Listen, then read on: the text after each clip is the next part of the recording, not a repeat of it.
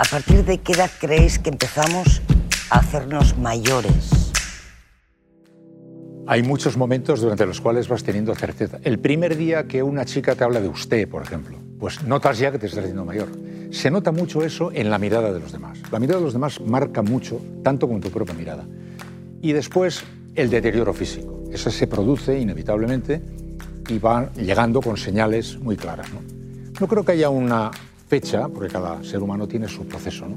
pero yo creo que el dato que te señala la mirada de los demás se produce en cualquier momento. ¿eh? Tus compañeros te empiezan a hablar de usted, o pero respecto a ti mismo, cuando se producen advertencias físicas claras, ¿no? del tipo que sea, te cae el pelo, empiezan a no oír, problemas sexuales, fin, todas estas cosas. ¿no? Pero yo creo que en la actualidad, yo diría que en torno a los 70. Vale. Patricia, ¿qué edad? Yo creo que uno empieza a envejecer cuando... Yo tampoco le pondría una edad. Para mí es importante seguir manteniendo la curiosidad y la ilusión por la vida. Y la gente envejece cuando pierde esa curiosidad y esa ilusión. No sabría situarle la edad. Sí es cierto que el deterioro físico, que todos notamos a partir creo que de los 30, ¿no? igual perdemos hasta velocidad. Claro, esto a partir de los 30 ya no es tan rápido como uno de 20. Con pequeñas cosas, la velocidad, igual a partir de los 40 y tantos es la vista.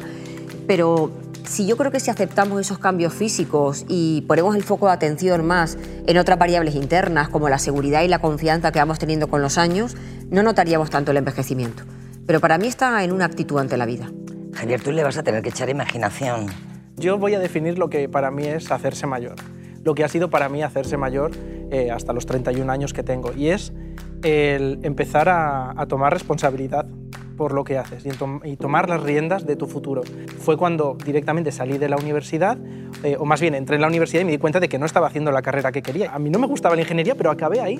Y de pronto, después de seis meses, tuve que decirle a mis padres, es que no quiero, no quiero, sé lo que no quiero. He aprendido una cosa más, sé lo que no quiero, esto y ahí me di cuenta de que me estaba haciendo mayor. Y a partir de ese momento, eh, pues ya vas notando los cambios. También tiene que ver mucho, incluso con 30 años, con cómo te ven. ¿no? Yo cuando empecé a publicar con 21 no es lo mismo que ahora con 31, pero también tiene que ver mucho con lo que dice Patricia de la actitud, el, el saber que todavía te queda mucho por aprender.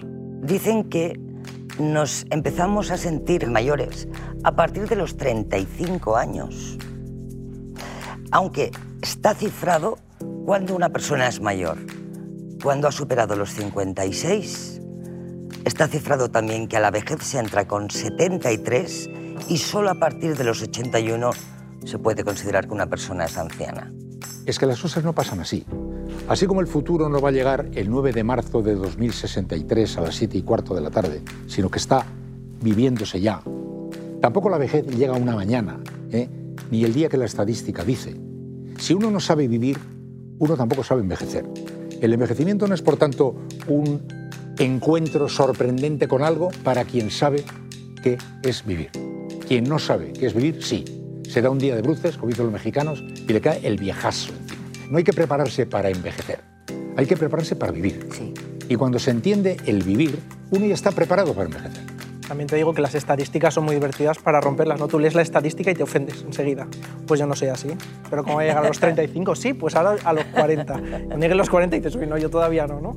Yo creo que eso, y también tiene que ver mucho con, con cómo cambia el tiempo. O sea, el futuro está siendo ahora. Entonces, eh, estas estadísticas dentro de dos años, dentro de cinco, van a, estar, van a tener que actualizarse. Entonces, cerrarse a eso eh, te, te limita mucho. También, sí, te limita. A mí hay, eh, muchas veces en la consulta hay gente a la que le propongo, porque viene de una separación o está triste, que empiecen a realizar actividades nuevas y a veces la respuesta es, es que yo ya soy mayor para empezar con esto.